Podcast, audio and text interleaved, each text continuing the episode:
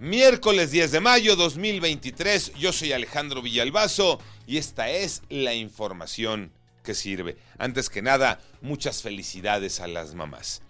Hay pocos antecedentes de este tema, se trata de las mascotas. En el caso particular de los perros, ¿qué pasa cuando viene el divorcio, la separación?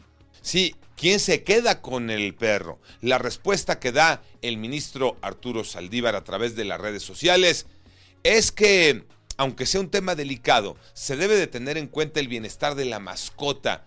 Pero ¿y si no hay acuerdo entre la pareja? Ahí debe de entrar entonces el juez para decidir qué es lo que va a pasar, siempre pensando en el bienestar del perro. 10 de mayo, ¿hay que festejar o mamá no tiene mucho que festejar? Iñaki Manero. Gracias, Alex. El INEGI dio a conocer que durante 2022 se tuvo el registro de más de 56 millones de mujeres en México mayores de 12 años de edad. Y de ellas, 38 millones se habían convertido en mamá. Y de esas 38 millones, el 11% son solteras. Así que el reto es mayor. Ahora sí que por eso y muchas otras cosas más, es el mejor pretexto para estar con ella, para disfrutar de su compañía y para invitarla a desayunar. No sean pránganas, desayunar, comer, lo que ustedes quieran, pero ténganla contenta. Armando Arteaga.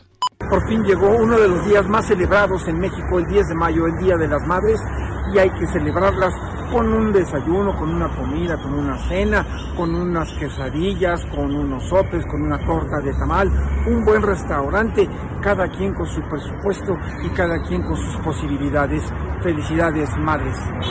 Se fue uno de los más grandes del fútbol mexicano, Tocayo Cervantes.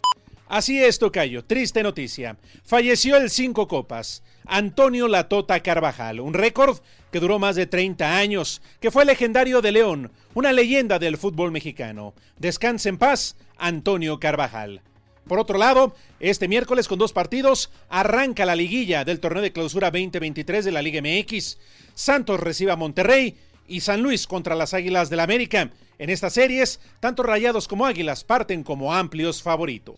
Yo soy Alejandro Villalbazo, nos escuchamos como todos los días de 6 a 10 de la mañana, 88.9 y en digital a través de iHeartRadio. Pásenla bien, muy bien, donde quiera que estén.